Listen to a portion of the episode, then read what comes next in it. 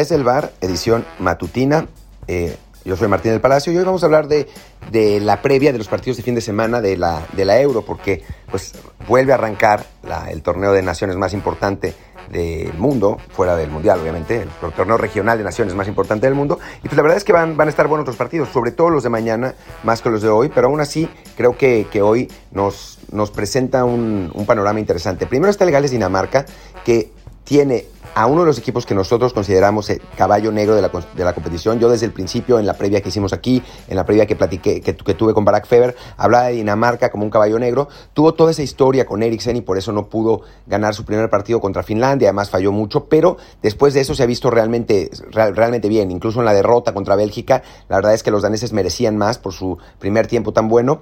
Así que, que bueno, se enfrenta a un Gales que quizás en cuanto a poderío no es tan bueno, pero tiene a los dos mejores jugadores que van a estar en la cancha, ¿no? A Gareth Bale y Aaron Ramsey. Entonces creo que, que, va a ser un partido muy interesante, muy abierto. Eh, considero favoritos a los daneses, o sea, creo que, creo que Dinamarca tiene un equipo como para llegar casi que a semifinales. Eh, en, en, este, en este torneo. En la previa que hicimos, que les, los, les recomiendo que, la, que, la vea, que la escuchen, perdón, una previa larga sobre, sobre la Euro en general, poníamos que Dinamarca podía llegar incluso a la final, o sea, consideramos que, que por ahí podía ir la cosa. Entonces, eh, pues creo que es, es un equipo que, que, vale la pena seguir y que hoy eh, abrirá las acciones de estos cuartos de final de la, de la Euro. Y después está un partido entre el equipo que por lo menos ha sido más divertido, seguramente no mejor, porque no ha enfrentado a los rivales de la prosapia que tendría que haber hecho como para considerarlo el mejor equipo de la Euro, aunque muchos dicen que sí, pero el equipo más divertido, el equipo más ofensivo, el equipo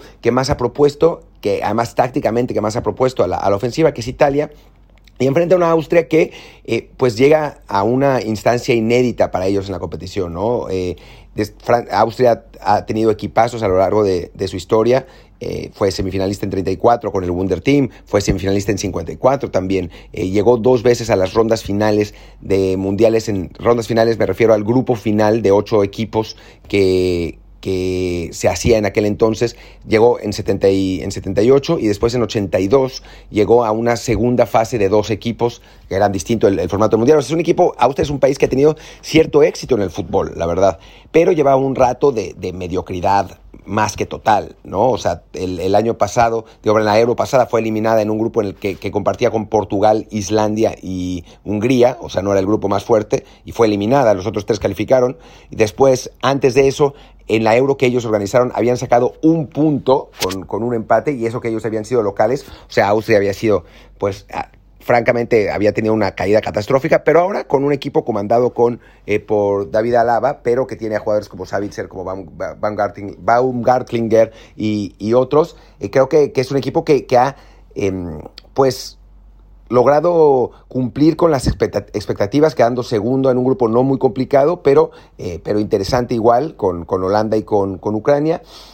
No, veo a los austriacos, a mis austriacos, porque yo tengo pasaporte austriaco, por más que me, que me troleen en Twitter por eso y que se haya vuelto un mame, es, es, divertido porque mis abuelos eran de ahí.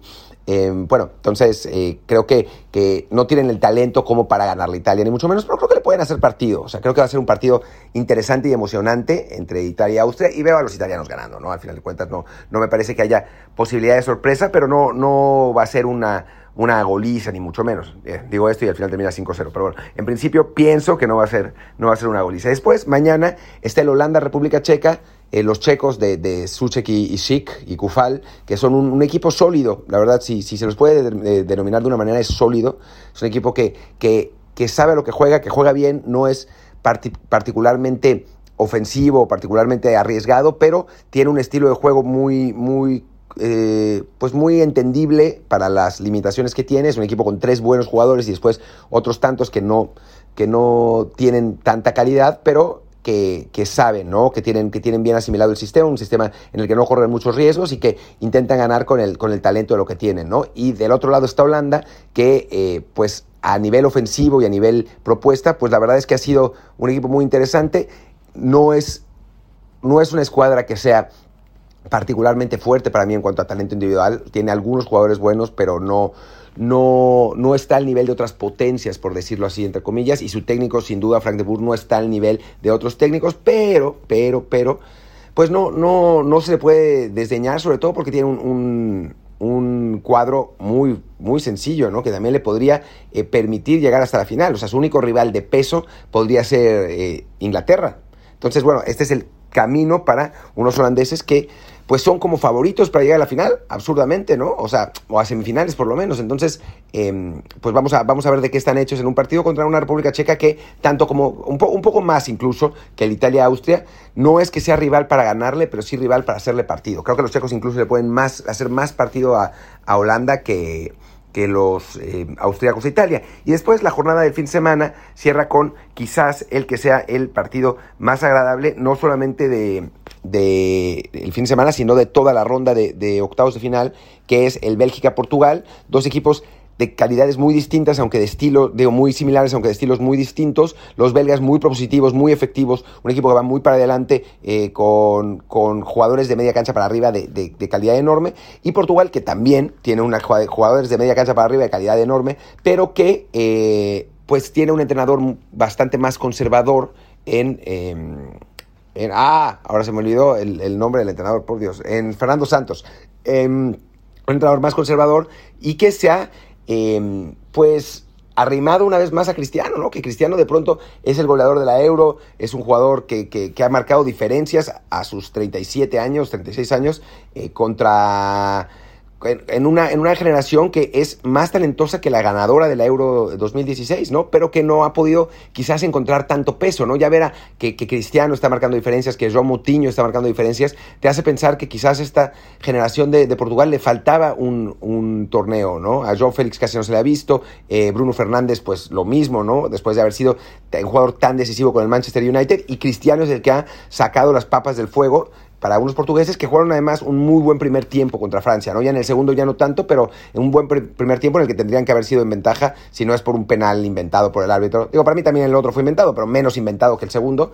Eh, pero, pero bueno, es un equipo que, que, sabemos de lo que es capaz. Y Bélgica, pues sin duda, ¿no? Ha sido quizás el equipo más efectivo, más, más potente físicamente de la, de la primera fase, quizás de toda la Euro. Así que, que creo que, que va a ser un partido bien, bien, bien interesante. Y bueno, pues los dejo aquí. Ojalá que disfruten los partidos de la Euro. Yo me dispongo a hacerlo también. Y pues platicamos ya el lunes con un desde normal y también con el matutino mañana, que en el que Luis Herrera va a analizar la, la participación de Checo Pérez. Se va a poner bueno y pues aquí estamos. Yo soy Martín del Palacio y mi Twitter, mi Twitter es arroba martín y el del podcast es desde el bar pod, desde el POD. Muchas gracias.